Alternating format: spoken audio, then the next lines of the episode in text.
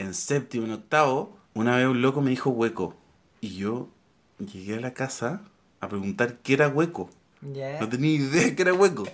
Yo sabía que era hueco, pero no sabía qué era hueco. Ah, o sea, ya. ok. Entonces, Pero tú que- asumías que... tú eras hueco. No, pues en ese momento no. Yo, Ah, yo era como. Era como, ¿qué es ser hueco? Quiero saber Claro. si soy o no soy. Claro, ¿qué será eso? Sí. Erwin, y luego, ¿cómo haces para retomarle el sentido a tu vida? Para no seguir cayendo en depresión. Necesito que me ría, pero es que yo quería hacerte la pregunta, Weón de hecho, de mierda. ¿Qué weón más de mierda? Nah, ¿qué hiciste? muy buen podcast, por favor, síganlo. Pero qué weón más de mierda. Bienvenidos a un nuevo episodio de Un Gay en Chile. En este episodio, Un Gay Católico en Chile entrevista a Erwin Bashman. Les contaré qué he hecho esta segunda semana de cuarentena. Escucharemos el testimonio de Erwin, un ex seminarista católico gay, que nos cuenta su larga historia de descubrimiento de su sexualidad. Les entregaré mis reflexiones sobre el aislamiento social y cómo lo asimilo a estar encerrado en un reality show y mis visiones sobre la religión católica. También les entregaré algunas ideas sobre qué hacer en cuarentena, cursos online gratis, MOOCs, defensores y defensoras de los derechos humanos, what does it mean to identify as transgender or gender not conforming, TGNC, understanding gender identity, trans people in the workplace, y Gender Equality and Sexual Diversity. Por último, como es 31 de marzo, Día de la Visibilidad Trans, les dejaré parte de testimonios de tres personas sobre visibilidad e identidades trans. Si puedes quedarte en tu casa, quédate y espero que disfrutes este episodio. Compártelo si te gusta y contáctame en Instagram Un Gay en Chile Podcast. Aquí empezamos.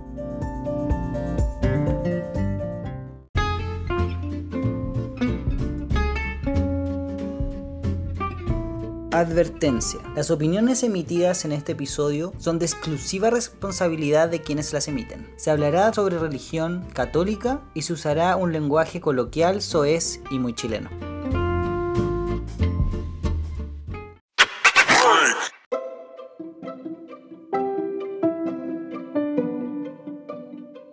Actualidad. Uf, han pasado tantas cosas en esta semana de cuarentena, la verdad. Muchísimas. Primero contarles que esta semana pude realizar por fin las fotos en Zunga que les había prometido por el tema de la celebración de las mil reproducciones en Spotify. También hice el primer live o en vivo, el streaming. La verdad me dijeron que habían bastantes problemas de conexión y tenían que ver con el wifi. El wifi simplemente de la casa como que se hizo más débil, aparte que estaba más lejos del router. Así que bueno, el próximo domingo espero tener uno también, como a la hora de 11, tipo 7, 8, para poder conectar más con más personas y para que me conozcan y sepan que en realidad soy sumamente approachable, una persona que ustedes me pueden preguntar, contactar sin ningún problema. Para que lo sepan, también contarles que la entrevista a un sexólogo viene y quiero usar esa persona para que nos cuente también sobre cómo poder cuidarnos de ITS en general y de cuidarnos también nuestra psique. Pero en este momento de cuarentena creo yo que no es el momento de andar teniendo relaciones sexuales con personas que no viven en nuestro hogar. Así que creo que esa puede esperar un pelito. También les puedo contar que el podcast ha tenido bastantes entrevistas, yo he tenido más tiempo y le he estado dando más promoción y me he tratado de conseguir más gente. Tengo varias entrevistas por todavía subir. Hice tres entrevistas el día jueves, una no la pude grabar, así que la tengo que repetir. ¿Qué más les puedo contar? Hasta el momento no sabemos si es que la comuna donde vivimos Independencia va a seguir sumada a la cuarentena total o no. Oficialmente dice que no, que se baja, pero eso no significa nada, igual vamos a tener que seguir en- con las medidas de precaución y quedarnos en casa porque podemos hacerlo. Así que creo que las cosas no van a cambiar, aparte de pedir el permiso para poder salir, todo bien. De hecho estábamos contentos por el perro, porque el perro nos daba la excusa para poder pasearnos.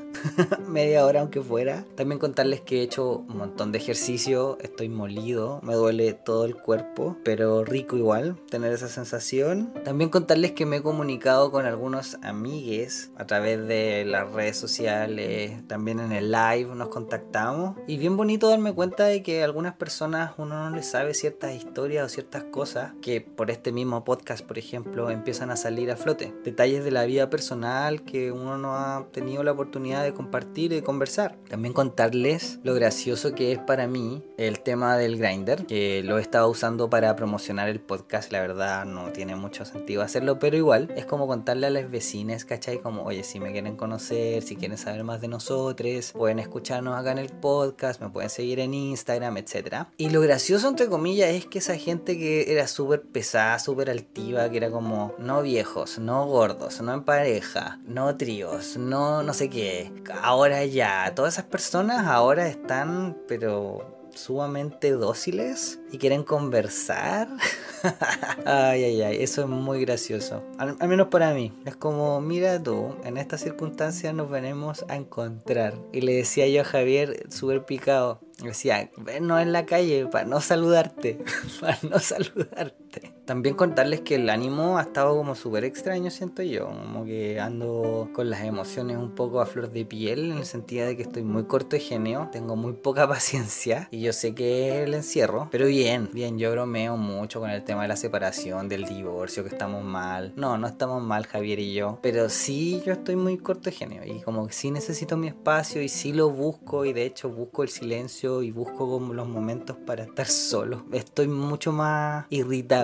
Quizás por lo mismo estoy también más corto de genio con las personas de, de Grindr, pero la verdad es que aburre no le encuentro el brillo que antes tenía. Todo como el glamour anterior de la fantasía ya, ya no está. Y en estos momentos donde la mayoría de las personas dice como, oye, este es el momento de mandar tus fotos sexy, de tener tus chats calentones, de tener tus videollamadas, como que menos ganas tengo de hacer todas esas cosas. Porque sé que al final las personas lo están haciendo por las circunstancias. Y en mi fantasía obviamente tiene que existir la realidad de que la persona realmente se interese por uno. En fin, esos son rollos míos en todo caso. Pero bueno, los comparto igual acá en la actualidad. Bueno, otra cosa interesante, si es que se puede llamar así, que ha pasado esta semana, es que vimos un reality show que se llama The Circle, Brasil. El reality se trata más que nada de tratar de ser la persona más popular en redes sociales. A estas personas las encierran en, en departamentos, cada una está en un distinto departamento donde no puede tener contacto con ninguna otra persona, o sea, se parece mucho a lo que estamos viviendo ahora,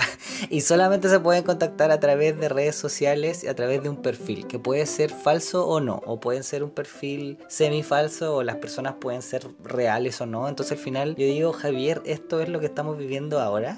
La diferencia es que no sé qué vamos a ganar siendo el más popular, ¿cachai? ya me siento todo el rato como en el reality. y yo seguía diciendo, oye, Catfish es mejor porque es vida real, pero ahora siento que The Circle es básicamente vivir en cuarentena.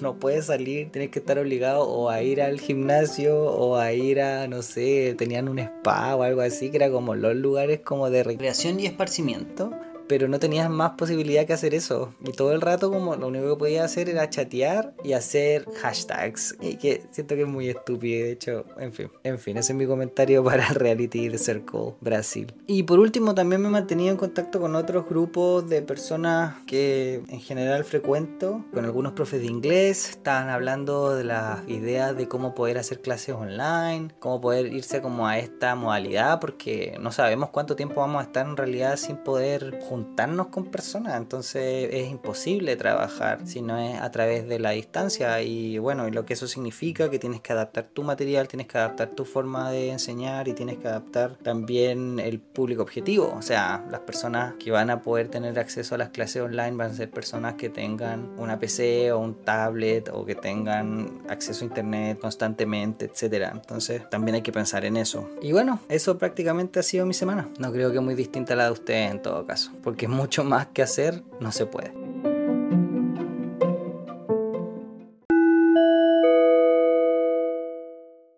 El día de hoy les tengo un excelente invitado. Él es psicólogo clínico, trabaja temáticas de sexualidad en un liceo, es activista de la diversidad sexual, 36 años. Bienvenido a un gay en Chile, Ervin. Ervin nomás. Ervin, Ervin, nomás. Es que pronuncia Ya. tu apellido, por favor. Ah, con dos apellidos. Ervin, Dante, Bashman, Oyarzo. Ah, ya, dale. O sea, te podemos encontrar en Facebook y todas las redes sociales ahora. O sea, cagaste. cagaste. Yo te voy a dejar en Eh, eh, anonimato. espera, y- en, en Instagram no me ya.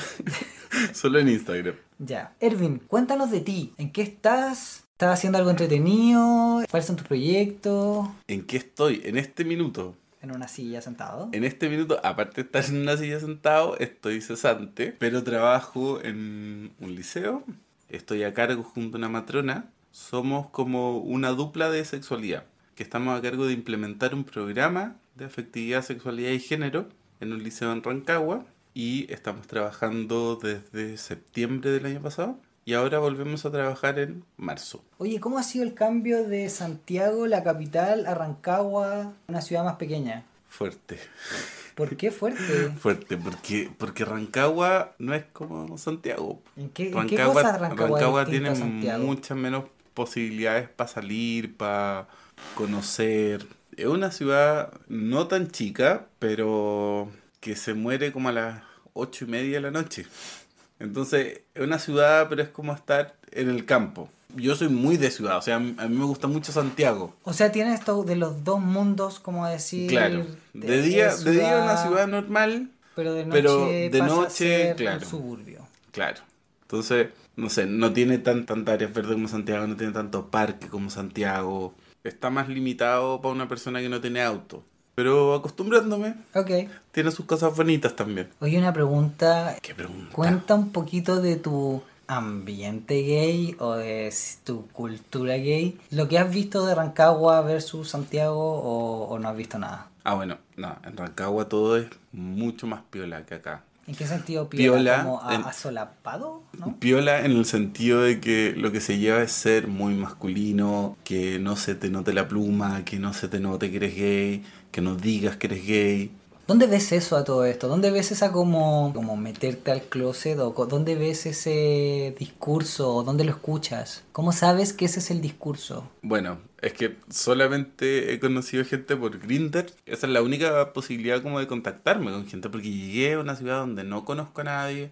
Mm, Entonces no- fue no como tengo vínculo. la ventana para poder con- comunicarte con otras personas de la diversidad también, porque no teníais conocides eh, de la diversidad. Claro, dentro de comunicarme, comunicarme, cosas. o sea, sí, de también, cosas. O sea, o sea, yo También me comunico, digamos, Yo también compré, Sí, o sea, no compré, usé Grinder para buscar alojamiento cuando estaba de vacaciones, así que Ay, créeme que te no, entiendo. yo nunca he hecho eso. No, Usé no. Grindr también para preguntar como, oye, ¿dónde está la disco bacán? Oye, ¿qué tal de ser tal o cual panorama? Sí, sí usé Grindr para eso muchas veces ¿Sí? cuando viajé de vacaciones, sí. No, yo no, yo más ejecutivo. Ya, Ah, ok, A lo que vamos. Súper. Pero claro, está como ese discurso de que, oye, pero masculino, discreto, no discreto. Que, que yo creo que es un discurso que también está en la capital, o sea, también está en Santiago ese discurso Sí, instalado. por yo supuesto, creo que pero donde somos más personas, hay más diversidad. uno puede elegir como con quién se junta, con quién conversa. claro, hay más número, hay- Claro. hay, hay, más. Claro, en roce. cambio que cuando estás en una ciudad que es más chica, donde la gente se conoce, entonces ser como gay, o sea, abiertamente gay, es complejo, po. Dale. Oye, Erwin, te quiero llevar ahora Mm, al pasado. llévame. Claro, te voy a llevar de la manito al pasado.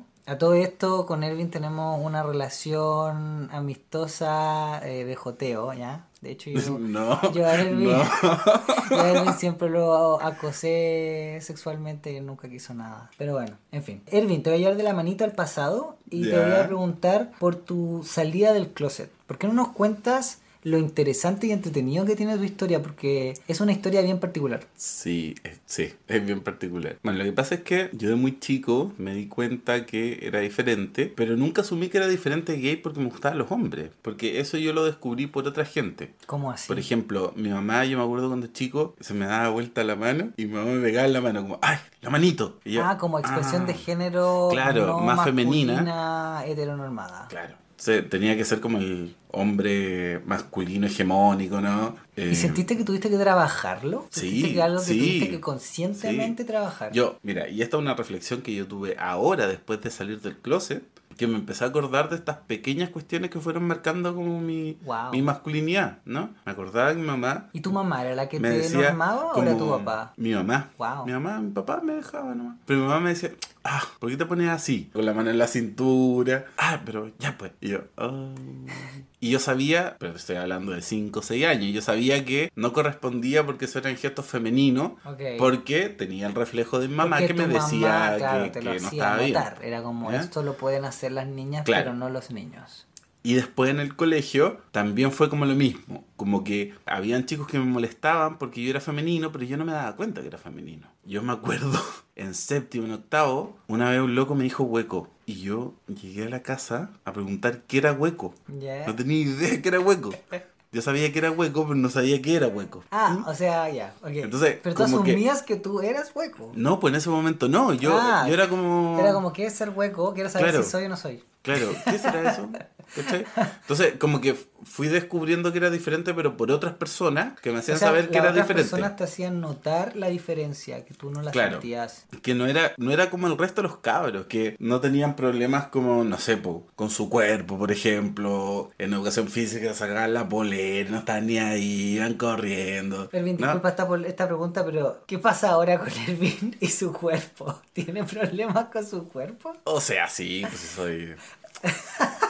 Lo que pasa es que cuando uno encuentra un nicho, como que se va. Se va. Se queda en el nicho. Se va calmando más. pues, Cuando descubrí que existían los, los osos, Los como, osos. ¡ay, qué lindo todo!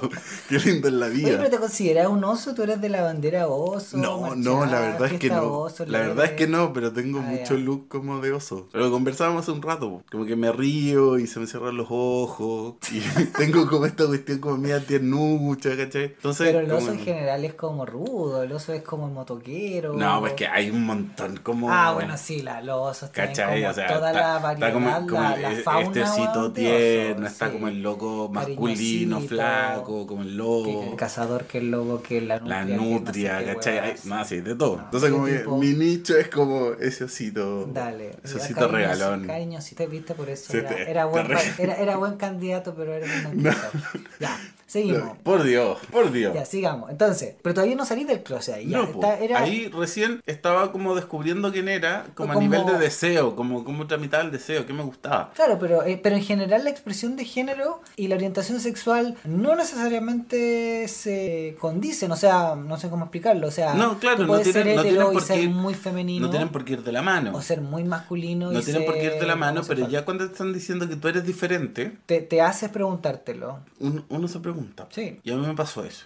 A mí también me pasó. Y, y no terminaba como de encajar porque yo sabía que me tenían que gustar las mujeres y me gustaban algunas mujeres, Claro. pero no, no me terminaba de encajar. Pero Pero, ¿te todavía no me atrevía, en ese momento... hombres? todavía no me atrevía a pensar que me gustaban hombres. Ah, ya, ok. No, no Entonces estaba- yo no tengo recuerdos, por ejemplo, del colegio, de, no sé, po, un chico que me gustara en el colegio. A mí me pasó lo mismo, como que eso no era ni siquiera una Claro. posibilidad, entonces como que no existía, Claro. no, no podía ir como O sea, ese nivel de represión- Sí, a mí me pasó exactamente lo Sí. mismo, como decir, no puedo mirar, no sé, culo, piernas, brazos, pecho, o cara, o labios bonitos, o no sé qué, y de hecho, bueno, algo que, que aún no lo digo en el podcast y ahora lo voy a decir. Es Al exclusiva. principio, esta es una exclusiva, claro. Al principio, por ejemplo, cuando recién salgo del closet, tengo mucho como ese de- deseo de decir como, oh, mira, man, no sé, tremendo culo, o tremendo paquete, o tremendo, no sé, brazo, o manso mino. Y mientras más iba avanzando como el tiempo, era como, oh, qué lindas manos, como que ganas de tomársela, o oh, qué bonitos Ah. labios, como que ganas de besarlo. Como que al principio era como súper sexual ¿Ya? y después evolucionó a algo mucho más romántico, siento yo. Como Claro, que, que esa Se posibilidad abrió estaban como la puerta del deseo. Claro, que esas posibilidades estaban súper negadas, como que no podían existir. Sí. A mí me pasó eso, pero me pasó por largo tiempo. Porque en los primeros años de la media, sintiendo todavía como esta cuestión de que no encajaba como en una masculinidad más hegemónica, como lo que tiene que ser un hombre, una amiga me invitó a una parroquia y en esa parroquia me sentí muy bien. ¿Por qué? Porque claro, en la iglesia no se habla de sexo. Entonces tú podís ser quien quieras ser. Asexuadamente. Asexuadamente, exactamente. Entonces ahí descubrí que tenía capacidades de líder. Y ahí tú descubrí ser que podía, todo que podía, y podía tener amigos, ¿cachai? También hay un espacio para ser amanerado y no pasa nada. Porque nadie te va a preguntar, oye, ¿eres gay? ¿Oye, te gusta caleta? ¿Cachai? Nadie te va a preguntar eso. Entonces tenéis como ese espacio para ser quien quiera ser sin hablar nunca de sexo. Y me sentí tan bien, porque aparte, ¿A qué edad fue eso todo esto? como a los 14 habrá sido, Ah, ya, pequeño. Ya. más o menos, claro. Tú, a te- disculpa, confirmación. ¿tú ¿estudiaste en colegio católico? No, yo estudié en colegio laico. Cuando chico en Puerto Montt, porque yo era de Puerto Montt, estudié en un colegio católico, pero después ya cuando me vine a Santiago solamente colegio, liceo con nombre metralla. Y ya, pues, estaba en esa parroquia, me sentía súper bien, me hice un grupo de amigos, porque en el colegio no podía, no sabía cómo hacer amigos, no sabía cómo encajar. Ah, nada, es igual, tuve amigos, pero fue mucho más fuerte como sentir esa amistad con gente de la parroquia. Mis primeras amistades como más profundas, con hombres, con mujeres. Sentir que estaba haciendo algo que le daba como sentido a mi, ¿A tu vida? A mi hacer algo, a mi trabajo, ¿cachai? Ok. O sea, desde Empezar- chico tenía ahí como esa Sí. noción de, de buscarle sentido a tu, Uh, a tus cosas y a tu sí, vida. Sí, sí, sí. Para mí era importante como sentir que estaba haciendo algo y además que tuve como toda esta explosión de, de, de conciencia. Entré a un liceo que era bastante político y como que se me abrió el mundo de la política y empecé a leer un montón de derechos humanos, de la dictadura, de lo que pasó en Chile. Entonces yo sentía que tenía que hacer algo desde la vereda donde estuviera. Y Pero esa entonces- vereda en ese minuto fue la iglesia. Ervin, ¿eso lo traías tú desde tu casa o eso te lo dio el liceo? No, eso lo traía en mi casa. en mi casa siempre se hablaba política. Se, se conversa, se discute de política. Y mi papá socialista, mi mamá... No, mi mamá con media demócrata cristiana, pero una vez votó por la derecha, entonces como que es- está ahí, está ahí. Ya. Pero siempre fue un tema. Y cuando ll- llegué como a la adolescencia, esto empezó a crecer, eh, empecé a leer y se juntó con lo de la iglesia, entonces ya era como activista de la iglesia y consciente de los derechos humanos. Ese fue un espacio de mucha seguridad que al final terminó siendo un espacio que yo interpreté en mi adolescencia como un llamado, que Dios me estaba diciendo, oye, a esto dedica la vida, por esto vale la pena morir, vos dale, así, ya. Y aparte que en ese tiempo, mi congregación, la congregación donde yo estaba, era una congregación muy comprometida Socialmente. socialmente y tenía un discurso político elaborado y habían curas holandeses en esa congregación que habían sido torturados, habían curas que habían sido exiliados, había gente que había luchado por la vuelta a la democracia. Entonces me decía, todo el sentido del mundo estar ahí para siempre, no salir de ahí, porque ese era un espacio de, de- de mucha seguridad y de, mucha, de mucho cariño también. ¿Cuándo tomas la decisión de ingresar al seminario? Yo salí, estuve un año, en, salí de la media, estuve un año en preuniversitario, pero ese año de preuniversitario fue casi un año de experiencia pastoral, porque iba de martes a domingo, esos seis días, iba a la parroquia y trabajaba en la parroquia y tenía diferentes actividades. No sé, pues, era monitor de confirmación, estaba coordinando ese equipo, estaba en el eje, estaba en cuestiones de la congregación. Entonces, hacía muchas cosas por la congregación. Ervin, ¿cómo son los recuerdos de esos momentos? ¿Son recuerdos como gratos? Oh, son geniales. O sea, estás muy contento ahí. Estás ahí en tu salsa. está chocho, Ya, bacán. está chocho, porque quería estar y sentía que tenía sentido y me entretenía todas las actividades que, que, que se presentaban y, quería a la gente, o sea, Sí, estaba estaba- muy, estaba- estabas on fire, en llamas. muy on fire, muy on fire. Ervin, ¿qué pasa que te vas de ese lugar? Hagamos un ahora un fast forward. Vámonos como ahora para, o sea, dentro del pasado, pero adelantémonos. Ah, ¿Qué me pasa? Sí. Ah, me estoy censurando. Sí. Ah, ya. ¿Qué pasa en ti? Recién voy a los 21. Sí, ¿Qué te pasó a los es que- 28? es que- Pasó que llegó un momento y después de muchas experiencias raras, ¿Qué tipo de experiencias, pero Ervin, cuenta? homoeróticas, digámoslo así, Ya. dentro de la congregación, porque yo entré a la congregación. Pero eso ya de adulto, ¿cuántos años estamos hablando después de que entraste a la congregación? Como seis años más o menos. Ya. Yo me fui a vivir a España, ahí hice el noviciado. Después me fui a vivir a Venezuela, estuve un tiempo allá. Y hubo algunas experiencias que yo nunca... encuentros cercanos del tercer tipo. Y del cuarto y del quinto. Ya, dale. Ya, O sea, cuando- pasó de todo. Claro, cuando pasó de todo, yo dije, uh, esto era. Ya, no, eh, parece que no soy tan, pa- pa- pa- tan pero- católico como gay.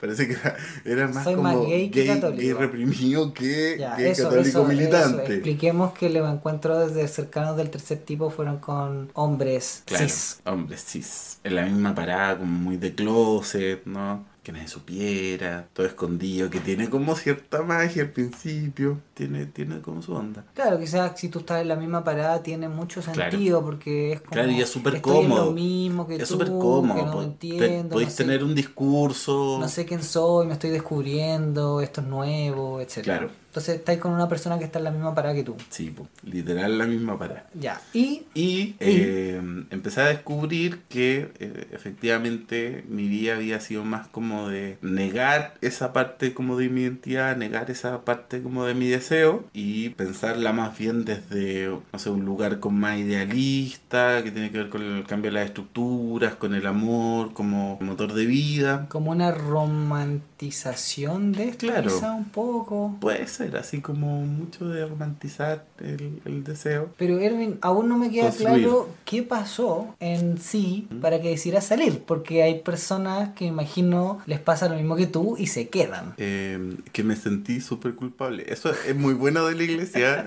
yo, yo- La a mí- culpa sí, no, no, a, mí, a mí me gusta mucho la Yo culpa. estoy en desacuerdo, yo lo soy, siento. un, soy un Erwin- enamorado de la culpa. Erwin, aquí es algo Eh. que nosotros no, o sea, nosotros, yo no transo y no, ahí vamos a estar siempre en desacuerdo, como las opiniones que tenemos al respecto a la religión, en especial Sí. a la católica. Pero, pero Sí, pero bueno, en ese momento yo dije, porque ya había pasado algunas cosas con algunas personas, sí, como con Con varias personas, estoy contando, así No, como, no, sí, sí. como 95. Me puse- yo no, creo. no, no, no, no. Pero como, No, no, no, no, como no. 95 mil. había pasado con dos personas. ya. ¿Pero te enamoraste, Erwin? ¿Sentiste que ese fue el click, el amor? O sea, no sé, pero, pero que, que ¿Sentiste No sé si había amor o no había amor, pero que había calentura, había mucha calentura. Y yo dije, ya no, o sea, no, no puedo estar acá. Yo estaba en Venezuela y decía, ¿qué estoy haciendo acá? Y me, me vino como una depresión así tremenda. Yo solamente iba a la universidad y volví a mi, a mi casa y me quería encerrar en la pieza y como que nadie me viera. ¿Y qué hago? ¿Qué chucha hago? Porque tenía como 27, 28 años y como que toda mi vida, desde los 14, era como estar en la iglesia y se me salía la iglesia, ¿qué hago sin la iglesia? Claro, era como No, porque, dónde porque claro, claro, porque no es, no, es, no es solamente como las amistades, el trabajo, la vida cotidiana, sino qué sentido tiene mi actuar, mi vida, ¿cachai? Claro, porque, que le había dado la iglesia ese sentido. claro, todo, ahora- todo, todo el sentido de vida estaba como Pero- dotado como de ese contenido. Pero de nuevo, Le saco ese contenido. ¿Quién esa es mi soy, pregunta. cachai? Al final mi pregunta es, ¿encontraste entonces una incongruencia en tu ser al tener este deseo y ser parte de una congregación? Sí, po. sí, porque hay una incongruencia. O sea, si uno asume votos de pobreza y dice castidad y está tirando con gente, o sea, el voto de castidad, bueno, lo podemos como tirar como estirar como un chicle, pero, pero ¿hasta dónde, no? O sea, ¿qué, qué es el voto de castidad? Es pensar como co- con los ojos del corazón, en no culiar nomás, ¿cachai? Ya. Entonces, esa incongruencia sí, es real, existe, y me pegó fuerte. Y dije, no, no, no, no tiene sentido que esté acá. O sea, para Eh, ti perdió el sentido. Sí. sí. Erwin, y luego, ¿cómo haces para retomarle el sentido a tu vida? Para no seguir cayendo en depresión. Lo siento que me ría, pero es que Puta el huevo. yo quería hacerte la pregunta, Weón de hecho, de antes. mierda. ¿Qué weón más de mierda? Nah, ¿qué muy buen podcast, por favor, síganlo. Pero qué weón más de mierda. No sé, pues weón. ¿Qué hiciste, Eso- weón? Puta, no sé. Todavía no sé. No, Ya, pues ya. a ¿Qué ver. hiciste? Tuve un plan más o menos elaborado. Empecé a estudiar psicología, como casi todos los que estudiamos psicología. Que están cagados en la cabeza. Eh, ¿Qué te pasa? No, como para entender. para entender qué me pasa, qué pasa. Ok. Eso me ha ayudado bastante. Y bueno, también el activismo, po. El activismo me ayudó como a retomar y ir llenando nuevamente de sentido como mi actuar. Que no fuera solamente una cuestión individual, sino que tuviera como acción colectiva mi, mi propia necesidad de llenarme de sentido. Entonces, ¿cómo, cómo llegáis al activismo LGBT viniendo de este mundo religioso? O, al decir religioso quiero decir de la religión católica. O sea, Claro. ¿cómo, eh, cómo llegáis Lo que allá? pasa es que al Porque- principio traté de unir las dos identidades. Y de verdad que lo traté de hacer y, lo ¿Y qué pasó? un montón. Y no pude. ¿Por no qué? encontré espacio. Había una pastoral, me acuerdo que fui una vez, o un par de veces, que era un, un grupo de homosexuales que se juntaban al alero de la compañía de Jesús, los jesuitas, y me sentí súper incómodo ahí. ¿Y eso por? ¿Por qué, ¿Por qué pasó eso? O sea, no sé, me sentí como fuera de lugar, como que, Claro. que no era mi espacio. No era tu espacio. Que no era mi espacio. Ok. Entonces no, no me sentí como llamado a seguir yendo. Y dije, chuche, ¿cómo conozco gente? no voy a conocer a nadie nunca. Que era al final la iglesia el lugar donde tú conocías gente.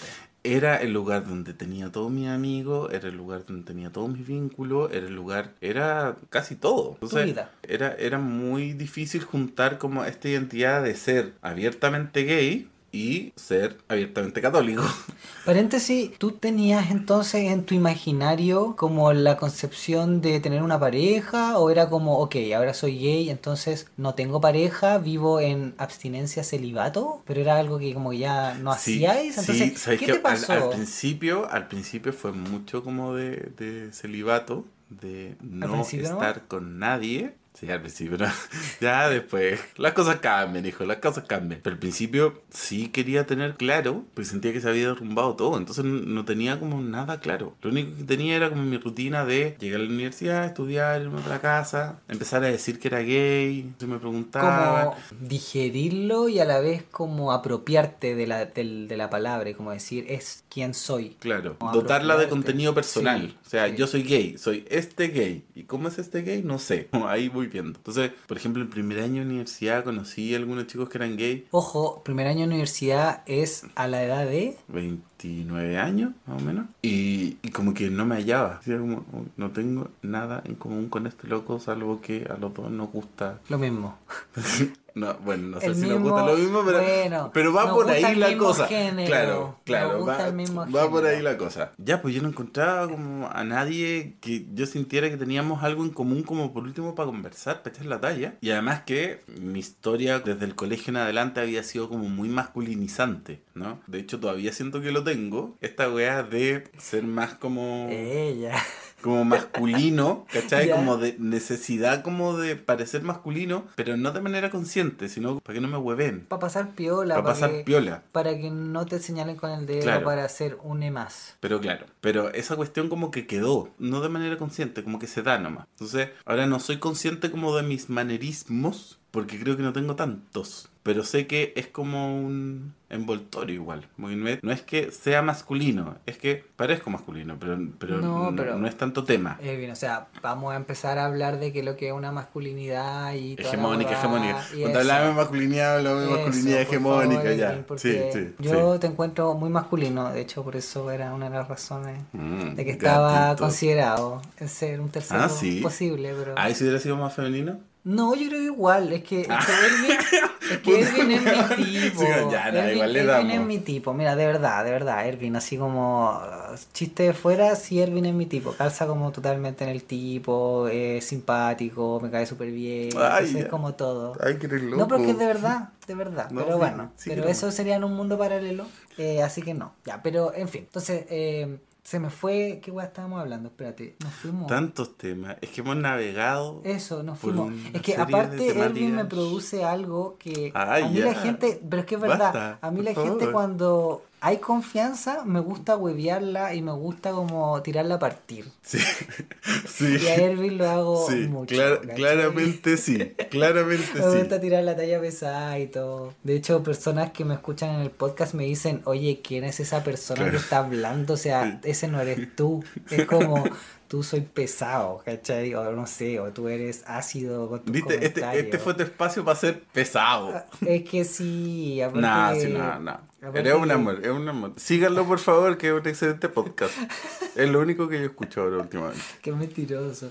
Eh, Aparte que Ervin, no sé, me gusta incomodarlo. En fin, ya, Ervin. Bueno, con cualquier cosa me incomodas. Incomodar más, entonces, por favor. Y explícanos ahora cómo... Tus posiciones favoritas No, de sexo. No, no, ¿cómo entonces vives tu catolicismo y activismo gay? ¿Cómo lo vives Mm. tú? Porque al final a ti te hace ruido, te produce un conflicto, ¿Mm? decides alejarte.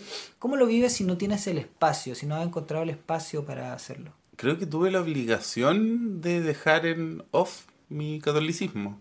Porque no podía llevar las dos cosas de buena manera y sentirme sano mentalmente. O sea, no podía saber que estaba en una institución que o avalaba el abuso sexual infantil o no lo condenaba con la suficiente fuerza o que lo escondía y que quería ser una persona buena pero que eh, me gustara el sexo gay también. Como un Entonces, doble discurso. Claro, o sea, no sabía cómo gigante. encajar como mis identidades cuando empecé como a sentir que la iglesia, que la iglesia no era como esta familia unida que todo el mundo trataba de mancillar y empecé a abrir los ojos frente a la realidad de que era una institución que abusaba de niños. Entonces, eso para mí fue súper fuerte, porque yo me acuerdo haber sentido, por ejemplo, cuando fue el caso Caradima, yo ya estaba fuera de la, de la congregación, pero seguía siendo parte. Yo seguía estando en la parroquia, seguía teniendo mis amigos curas y recuerdo haber sentido, porque lo escuché de curas, oye, pero estos cuicos ya eran mayores de edad, o sea, ¿dónde hay abuso ahí? A ellos les gustaba y después quisieron demandar a la iglesia para sacar plata. Yo recuerdo haber sentido que, sí, pues, oye, estos buenos patudos, así, cuicos culiados que se creen, haciéndole daño a la iglesia. Y después, con los estudios de psicología, con empezar a ver como las cosas más de afuera, dije, ¿qué mierda de pensamiento estoy teniendo? O sea, ¿a quién estoy apoyando? ¿Qué estoy apoyando en el fondo? ¿No? La iglesia es fe, pero también la iglesia es una institución y esa institución tiene elementos absolutamente corrompidos por eh, intereses, por intereses sexuales, por intereses económicos, por intereses políticos. Y eso no lo puedo apoyar. O sea, no, no puedo ser como Como hacer la iglesia, gorda. la iglesia no necesita militantes, la iglesia necesita fieles críticos, ¿no? Y no tuve ese espacio de encontrar una iglesia crítica como podría haber habido en los 80, por ejemplo. Entonces dije, no, ya no. Esa identidad como que no, la puedo desarrollar. ahí. Porque yo tengo fe, o sea, yo creo que de verdad existe la vida después de la muerte, creo en Dios, Padre, Hijo y Espíritu Santo, La fe y Claro, o sea, católicos. todo lo que te Los dice dogmas creo, sí, sí lo creo, sí. ¿cachai? O sea, sí me siento católico, pero no puedo poner en ejercicio ese espacio de fe que tengo en la adentro institución, porque, en la institución. porque no encuentro un lugar. O sea, si un lugar te habla del amor de Dios, pero te dice que cualquier ataque a la iglesia es un ataque de los enemigos de la iglesia y no hacia un cura que quiera abusar de un niño, digo, no, ¿qué estoy haciendo en este lugar? ¿Cachai? ¿Qué, qué es esta mierda? Sé, lo sé, que la mayoría de los curas son gente, en el fondo, buena, que quieren hacer el bien. Sé que la gente que le hace daño a la iglesia son una minoría. Pero también sé que esa misma gente es la que defiende sus espacios de poder. Y mucho también encubrimiento, Sí, pues, encubriendo, solapando, bajando el perfil. viviendo doble vida, ¿cachai? Porque hay homosexuales en la iglesia. O sea, yo creo que ningún católico te puede negar que su curita es como medio afeminado, ¿cachai? Y como que mira más a los hombres que a las mujeres y que son como... Y era como la opción que tenían muchas misógino.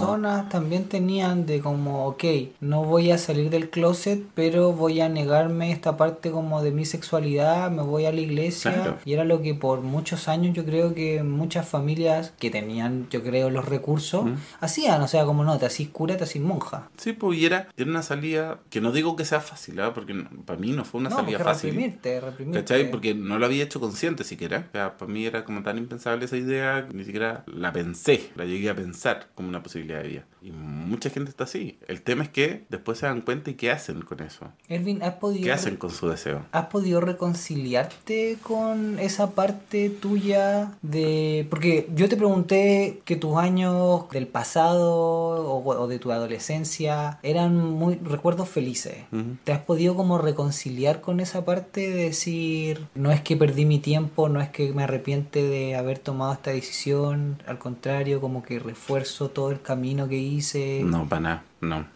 No. No, no, no. Cero, güey. Cero, cero, cero. No, no creo que necesitaría ser muy adulto, así como estar muy resuelto para hacer eso. Chuta, ya. En este minuto lo recuerdo como una etapa súper feliz de mi vida. Lo pasé bien, quise mucho, mucha gente, mucha gente me quiso a mí. Viví experiencias hermosas de cariño, de entrega gratuita. Pero te juro que ahora, así como Hoy. enero del 2020, Sí, hoy. jamás hubiera entrado si es que vuelvan a hacer. es que vuelvan a hacer, ni cagando ahora. entro, así, ni cagando entro. Onda, y entro a la universidad, piola, y empiezo a follar, y empiezo a conocer gente, y empiezo a disfrutar la vida Y tenés tu vida como mucho más común. más normativa, po. Sí. Sí, pues ahora bueno, tengo una laguna previsional por un buque. Empecé a trabajar los 36 años, weón, ¿cachai? O sea, sí, por supuesto que sí. Entonces podemos decir que estás arrepentido de tu pasado. No, no estoy arrepentido de mi pasado. Si es que volvieran a hacer, ni cagando lo hago. Pero lo que viví fueron tantas cosas buenas que estoy contento de que esas cosas buenas hayan pasado. Vale, Ervin, ¿cómo entonces, de nuevo, vuelvo a hacer la misma pregunta, concilias, Te la vuelvo a contestar. ¿cómo concilias entonces tu parte, digámoslo así, espiritual, no llamémoslo iglesia, ni catolicismo, sino tu parte espiritual, quizás más valórica, filosófica o no sé cómo decirlo, moral, con el activismo y ser gay. ¿Cómo concilias esa parte? ¿O esa parte tampoco está conciliada? Es así, es así, pero, pero no como tratando de, de meter como estos nuevos códigos de lo gay o la diversidad sexual como un derecho en el espacio de lo católico, ¿cachai? No, o sea, yo creo en el respeto a la diferencia, yo creo que lo diferente es un valor y no una amenaza, y lo he creído durante mucho tiempo antes de ser religioso católico. Entonces por ahí no, no tengo tanto cuestionamiento y no tengo tanto problema ni conflicto. Te entiendo. Pero el Entonces, espacio más como de, de la fe militante, de repente me pasa, todavía estás buscando ese espacio. no, de repente me pasa como que estoy en el metro y necesito escuchar una canción, no sé, po, de la hermana Glenda. Pero bien ¿cachai? igual, ¿o no? Es parte de tu identidad. Fons, o necesito como conectarme con ese espacio como de oración y me pongo a rezar, ¿cachai? Y Pero me bacán, pasa, po. pero son momentos y no es algo que sea sistemático, o sea, no es que esté todo el día como con la necesidad de conectarme con lo trascendente, no, pero hay momentos en que necesito la oración, o que necesito conectarme, cuando necesito conectarme, pum, pongo una canción o algo y me voy como en mis voladas, no sé, po. escuchen la hermana Glenda, por favor, escuchen la hermana Glenda. ¿Ya? Ella es como la.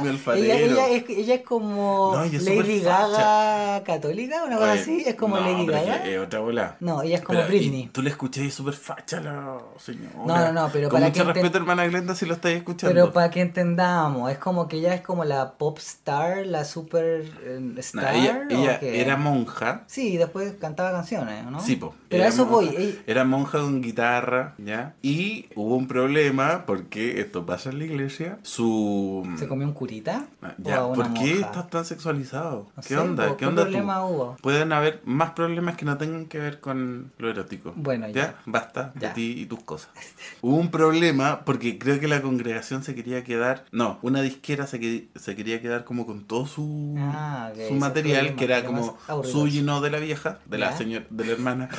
Perdón, hermana Glenda, te quiero. Entonces salió, porque la congregación apoyó esta cuestión. Este es como pelambre de pelambre católico, pero, Claro, pero, cagüín. pero cacha, cacha lo que hay. Ya. Y eh, la congregación dijo como, no, no, no, si eso es de la disquera, no te Y la hermana linda dijo, no, pum, esta wea es mía, pum. Y se retiró y ahora es laica consagrada y anda como por todo el mundo con una guitarra. Mish. Y canta precioso, hermana Glenda. Ya, Ervin, entonces, ¿recomienda a personas que están en una situación similar que tú o parecía a ti, que consideran que hay un conflicto en ser militante O sea, católico, católico? y gay. ¿Qué le recomiendas a esas personas de la comunidad LGBTIQ+, no solamente gay, sino quizá de la diversidad, ¿Mm? que también son creyentes en la fe del catolicismo? Que vivan su fe, que, que se quieran, que se quieran.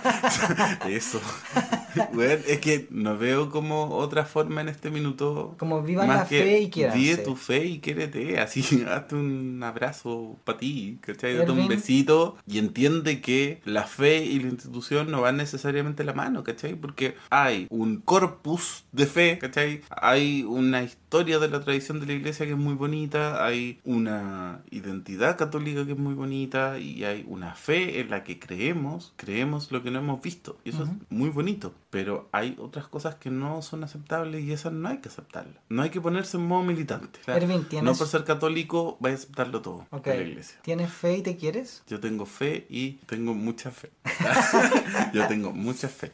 Bueno, Erwin, yo te quiero. Y Javier, también. Erwin, ¿hay algo que te gustaría mencionar, recalcar, repetir, dejarles como un último mensaje a nuestra querida audiencia, a las personas que nos siguen? No. Súper. Gracias, Erwin, por tus palabras, por tu tiempo y por tu testimonio. ¿Qué que te diga? Es que no tengo nada más que decir. Es como, oye, gracias por la invitación. O sea, lo dijiste qué, ya. Qué divertido estar acá y conversar contigo. No, gracias. Y, y nada, gracias por la invitación nomás. ¿Consideráis que este es como un espacio importante también para otras personas? Por supuesto, o sea, todos los espacios que se abran para poder discutir de temas que no se hablan, sobre todo en la diversidad, porque necesitamos más visibilización, necesitamos que nuestra forma de vivir la sexualidad, que nuestra forma de tramitar el deseo, que nuestra forma de ser gays, lesbianas, bisexuales, trans, sea escuchada, sea reconocida y sea parte de la sociedad. O sea, no, no estamos afuera en una caverna, somos parte. Visibilicémonos, hablemos de nuestras cosas y de nuestros problemas también. Erwin, ¿podemos contactarte? ¿Cómo? No sé, te pregunto, o sea, nos diste tu nombre. Que te pusiste coqueto. ¿Te podemos contactar o no? O, o, no. ¿A qué te refieres? Por favor, trata de aclararme eso de... Eso, que si es que la audiencia Porque dijiste de una manera tan calentona como... Oye, hablemos por Grindr. Con Erwin. ¿Con fotos? ¿Puede hacerlo? No. No. Ya, súper, eso se dice. Ya. Erwin, muchas, muchas gracias por tu testimonio, gracias por venir acá, gracias por el almuerzo rico que preparaste. Eh, Debo decir, tengo que, tengo que decir que Alonso preparó un almuerzo y le quedó salado. Y yo lo comí porque el caballo regalado no se le miran los dientes, pero le quedó súper salado. Mira, nosotros no, no es por pelar a nadie. No hacemos bullying mutuamente, pero bueno, eso. Muchas gracias, Erwin, por tu tiempo, por tu historia y por quererla compartir acá. Eso, cuando quieras, puedes volver acá al podcast. Perfecto. Voy a venir de nuevo a cantar canciones de la hermana Glenda con mi grupo. No te voy a abrir la puerta. Muchas gracias a ti por la invitación. Chao. Chao, chao.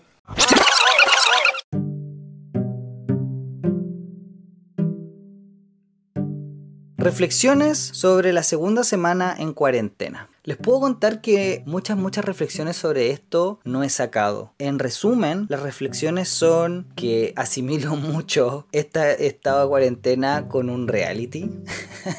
Yo sé que suena súper burdo y muy, muy superfluo, muy hueco decirlo así. Pero siento que es cierto, sentirse aislado, de sentirse desconectado, pero a la vez sumamente expuesto, porque uno lo está al estar constantemente en redes sociales. O sea, no sé si tiene el aspecto de reality de que estoy siendo observado, pero sí tiene el aspecto de reality de pensar en estoy encerrado, tengo que pensar en mi sanidad mental y tengo que saber que esto no va a ser para siempre. Nada es para siempre. Por lo tanto, esto también va a evolucionar en algún momento, esto va a cambiar en algún momento y lo estamos viendo así. El usar el término del reality me gusta porque te hace sentir que estás en un momento especial, que no es para siempre, no es que la vida vaya a continuar siendo así por siempre. Bueno, y eso te da un poco de esperanza siento yo. También siento yo que el compararlo con un reality podemos pensar en que vamos a ganar algo al estar acá, aunque se nos elimine o nos elimine, no. Aunque salgamos del reality quizás antes o no ganemos el reality, siento yo que igual uno se lleva cosas con eso Siento que algo que la cultura pop de la TV te lo ha mostrado siempre.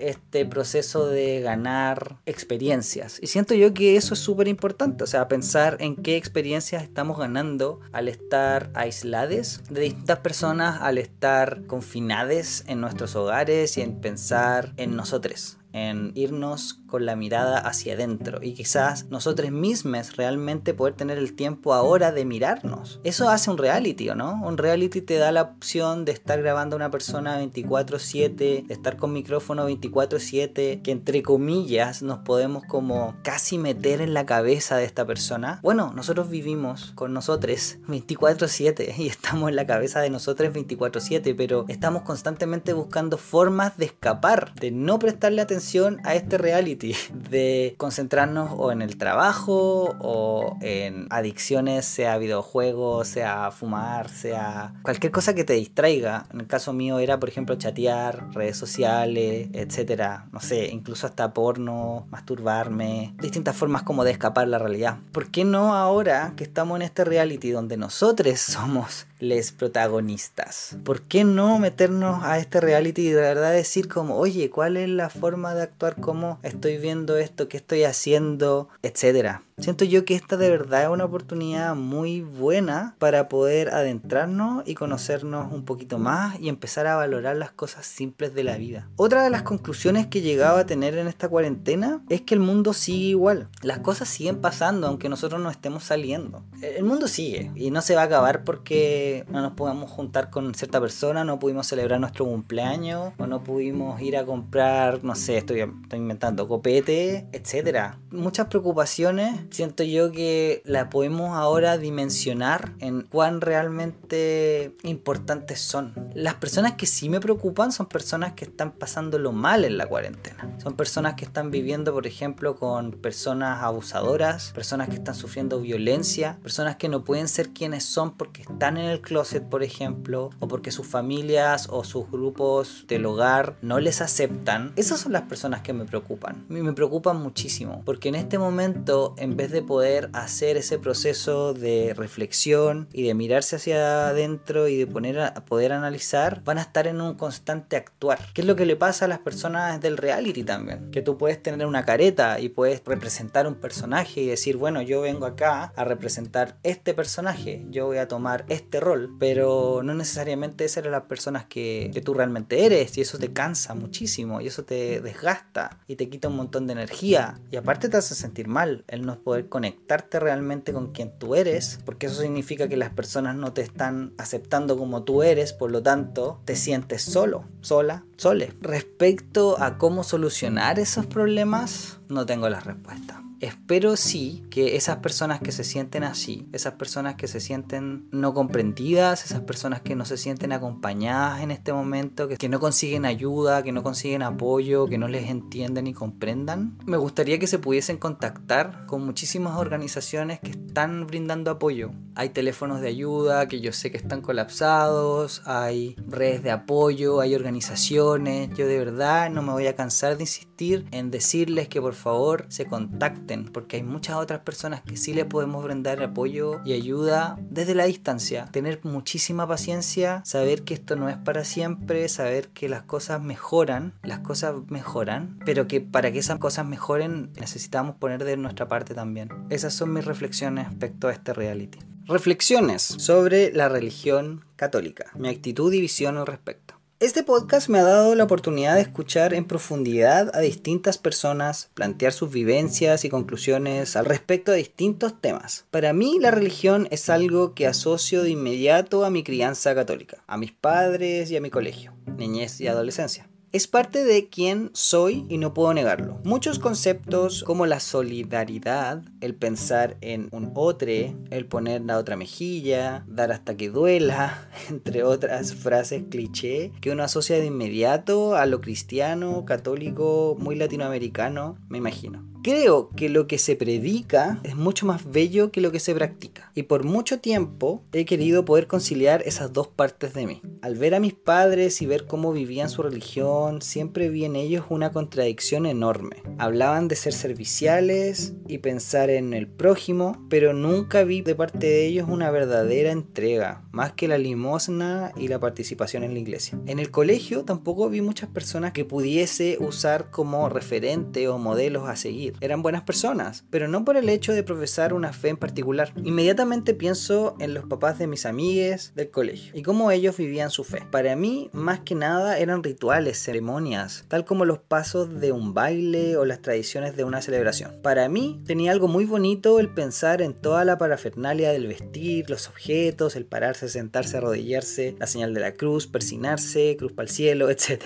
Mis hermanos mayores también ambos profesan mucho el ser creyente y católicos. Y así como mis padres, no les veo ninguna ventaja significativa ni ninguna capacidad especial o más desarrollada por serlo. Para mí, personas con conciencia social, comprometidas de verdad en el ayudar a otros, somos quienes creemos en el activismo como forma de cambio. Para mí rezar y desear algo mejor no hace ningún cambio, pero el actuar sí. He visto mucha entrega, empatía, calor humano en personas trabajando en el activismo. Y lo que vi alguna vez en la iglesia o en mi familia no fue eso.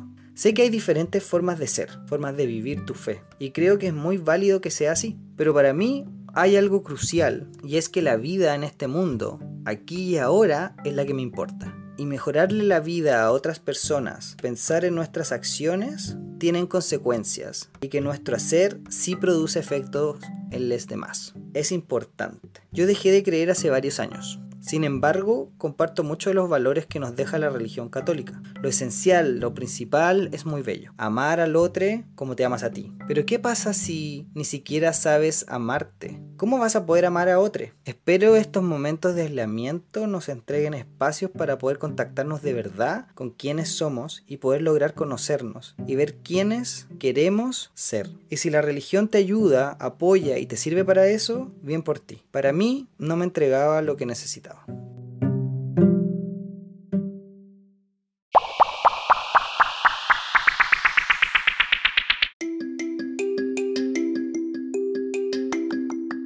En tips y sugerencias les quiero contar que vi una película que me gustó muchísimo porque es muy chistosa. Esta película está en Netflix y es una película brasileña que tuvo harta propaganda o promoción porque tenía una condena por un juez brasileño que le estaba diciendo que era como blasfema, etc. Se trata de un Jesús gay. La primera tentación de Cristo está en Netflix. Jesús cumple 30 años y le van a hacer una fiesta sorpresa y muchas cosas chistosas pasan ahí es una parodia creada por Porta Dos Fundos o algo así se pronuncia. Está en Netflix, dura 40 y algo minutos. Espero que siga todavía ahí para que la puedan ver porque es muy graciosa y si no la pueden buscar por internet. Y siento yo que lo más chistoso es que como uno creció escuchando todas estas cosas y viendo todas estas cosas, uno entiende los chistes mejor y de verdad es muy graciosa. Se burlan de cosas que uno dice, pero ¿cómo? Y eso es lo más gracioso que hay. Así que no les doy más spoilers para que vean entonces la película. La primera tentación de Cristo en Netflix. También les quiero recomendar muchísimos cursos online. Yo sé que ahora es el tiempo para que hagan todas esas cosas que querían hacer y que no tenían tiempo y una de esas yo sé que es su educación. Así que vamos a partir con un curso gratuito. Yo ya les había recomendado antes el curso que para mí sin duda es el mejor, que es el Representaciones Culturales de las Sexualidades de la Universidad Autónoma de Barcelona, para que ese lo consulten sí o sí. Hay otro curso que también pueden adquirirlo a través de la página de Amnistía Internacional o pueden ir a la MOOC o la plataforma MOOC edX o EDX. Se llama Defensores y Defensoras de los Derechos Humanos de Amnistía Internacional, entonces para que lo vean, lo consulten. Yo no he hecho personalmente el curso, pero me interesa hacerlo y es algo que estoy en deuda que tengo que hacer. Así que les recomiendo ese curso. por ser hoy 31 de marzo,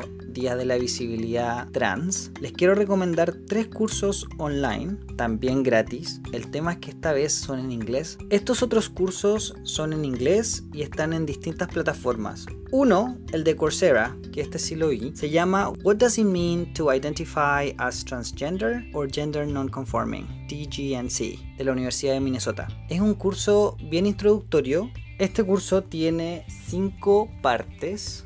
Introducción al género o Gender 101, ¿Qué significa identificarse como transgénero o como género no conforme? Pronombres y la importancia del lenguaje, la ciencia y la teoría del desarrollo del género, disforia y salud mental. Les recomiendo este curso entonces que se llama What Does It Mean to Identify as Transgender or Gender Nonconforming TGNC de la Universidad de Minnesota en Coursera. También les recomiendo otros dos cursos, uno llamado Understanding Gender Identity, Trans People in the Workplace de Open University en la plataforma Future Learn y el otro se llama Gender Equality and Sexual Diversity, que este es un curso en inglés pero dado por profesores chilenos, o la mayoría al menos lo son, de la Universidad Diego Portales, que está en la MUC Chile. Human Rights Courses. Es interesante, a mí la verdad como que el acento del inglés que tenían no me agradó, así que eso como que me hizo no terminar el curso y no verlo entero, pero si les interesa también está para que lo puedan checar.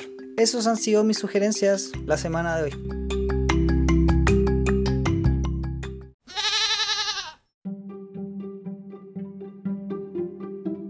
Como hoy es 31 de marzo, Día de la Visibilidad Trans, quiero terminar este episodio compartiendo testimonios de personas que estarán en los próximos episodios. Tres personas con sus testimonios sobre visibilidad e identidades trans es interesante poder mandar un mensaje respecto a cómo la diversidad sexual tiene que eh, ayudar a visibilizar a las personas trans, sobre todo porque es un 31 de marzo y es ahí cuando el resto de esta comunidad se acuerda de nosotros. lamentablemente, el resto del año somos solo monedas de cambio y es, complejo decirlo de esa manera. Obviamente que esto lo vamos a estar conversando después para poder eh, explicar a lo que voy. Lo que sí, como persona trans, es interesante decir que la forma en que nos pueden ayudar a visibilizarnos es realmente dejar que nosotros hablemos.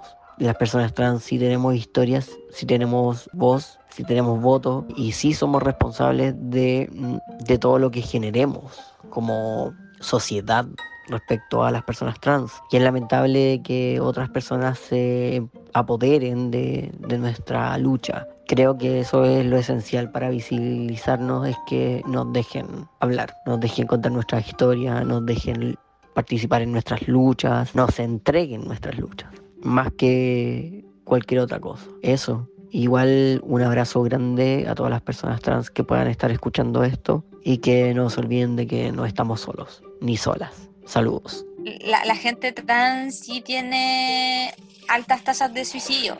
Tiene las más altas en la población adolescente. Sí, y, y en la población LGTBIQ también. Creo que nunca me he reprimido tanto, pero siento que debe ser una basura, la verdad, vivir sin poder expresar quién eres. Y, eso es solo por una carga social, nada más, porque los otros se supone que te dicen cómo te, tienen que, te tienes que ver, o porque hay una norma de cómo tienes que ser y qué estereotipos tienes que cumplir. Entonces, si yo no los cumplo, el aislamiento social, no, es súper potente el tema. ¿Qué, ¿Qué sugieren ustedes entonces que hagamos nosotros como colectivo o como personas LGBT para ayudarles a tener más visibilidad a por ejemplo, la identidad no binaria.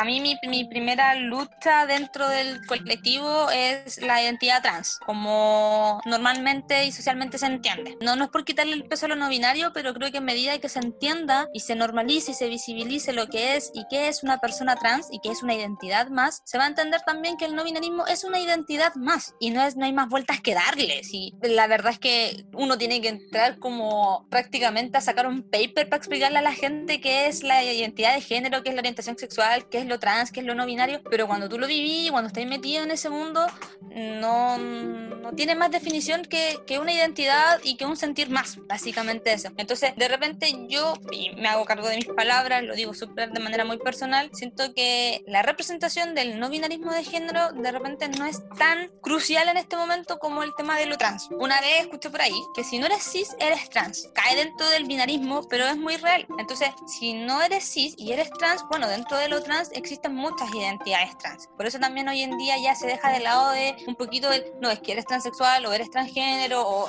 eres trans, básicamente. Y dentro de eso de ser trans existen muchas, muchas posibilidades distintas. Una de estas el no binarismo, que creo que la negación del, del no binarismo es menos violenta y ha matado menos gente que la negación y la persecución hacia la identidad trans. Entonces, a mí me toca de manera muy personal en este momento, hoy en día de mi vida, el tema de cuidar la identidad trans, de respetarla me empezó este cuestionamiento eh, cuando se acabó Chile en octubre pasado, que todo el mundo decía, oye, por favor, cuídense, lleguen a sus casas, avisen cuando lleguen, ah, lleguen antes del toque, ahora pasa lo mismo. Y yo ya estaba como relacionada en, este mundo de, de, la niñez trans y pensaba en que esos cabros les pasa todos los días, no les pasa solo con toque de queda, no les pasa solo con el estallido social, todos los días de su vida tienen el riesgo de no llegar a sus casas porque va a aparecer un sujeto que se cree con el derecho de no sé quién que se lo yo no sé quién de decir, ¿sabéis qué? Yo soy más que tú por ser una persona normal, entre comillas, entonces vulnero tu existencia.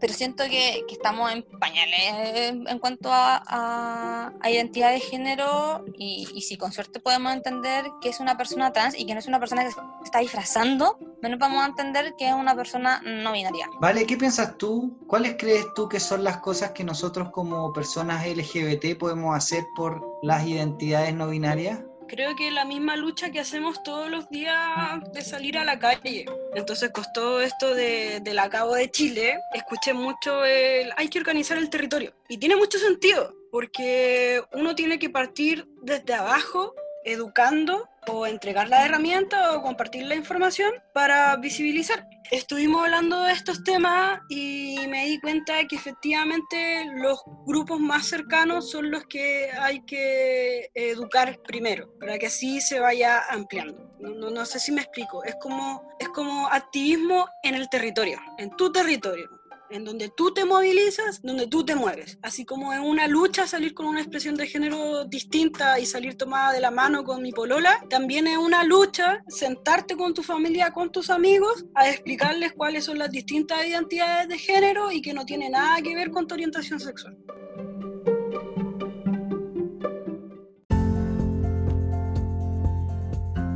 Y este ha sido el episodio de hoy. Bueno, ¿qué les pareció? Puedes dejarme tus comentarios en mi Instagram, un gay en Chile podcast. Y si te gustó este episodio, compártelo, deja las 5 estrellas, suscríbete para que no te pierdas ningún nuevo episodio. Soy Alonso Poblete, la voz y cuerpa detrás de un gay en Chile podcast. Gracias por escuchar. Besos, abrazos, chao chao.